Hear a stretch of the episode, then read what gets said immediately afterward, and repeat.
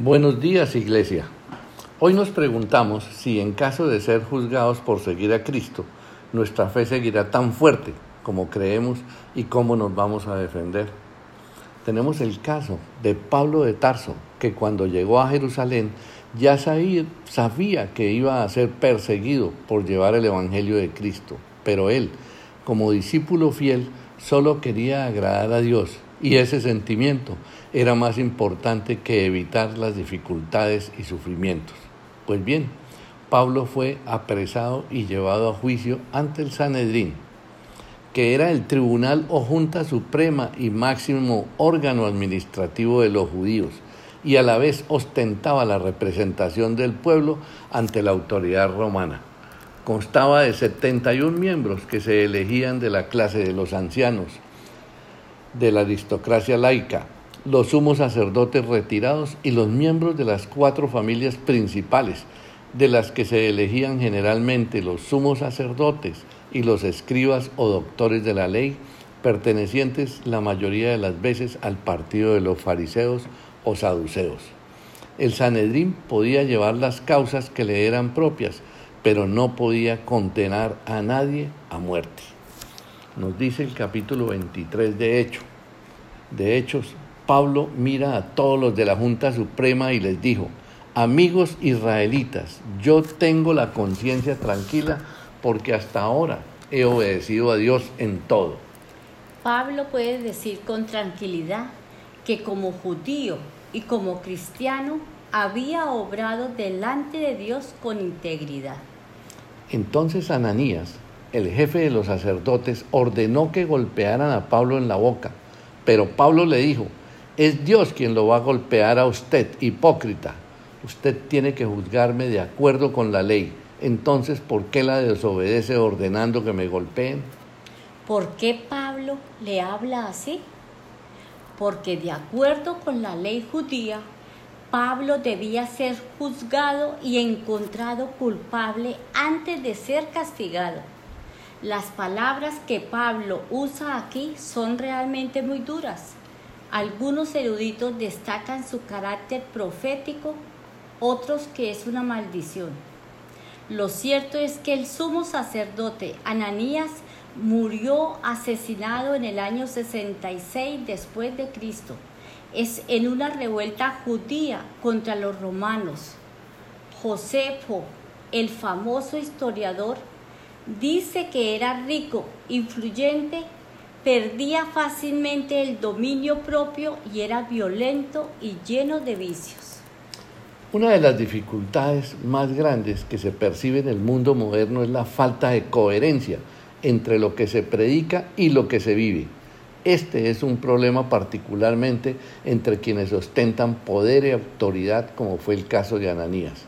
Qué bueno sería que nuestros gobernantes, jueces y legisladores se dieran cuenta del valor que tiene el mantener la coherencia entre lo que se dice y se defiende como la verdad y la práctica del estilo de vida que se lleva. Ser coherentes en estas cosas genera credibilidad y confiere una autoridad que un cargo o designación en sí misma no puede garantizar. Como cristianos somos representantes de Cristo. Si alguien que nos conoce dice, no sabía que eran cristianos, significa que no estamos representando a Cristo como debe de ser. Ser seguidor de Cristo es ser su representante, su embajador ante los demás. Cuidemos nuestro testimonio. Los demás miembros de la Junta le dijeron, ¿por qué insultas al jefe de los sacerdotes de Dios? Pablo le contestó, amigos, yo no sabía que él era el jefe de los sacerdotes. La Biblia dice que no debemos hablar mal del jefe de nuestro pueblo. Cuando Pablo vio que algunos de los judíos de la junta eran saduceos y que otros eran fariseos, dijo en voz alta, Amigos israelitas, yo soy fariseo y muchos en mi familia también lo han sido. ¿Por qué se me juzga? ¿Por creer que los muertos puedan volver a vivir? Con esta intervención Pablo logró que la discusión dejara de enfocarse en él y se volviera sobre el asunto de la resurrección.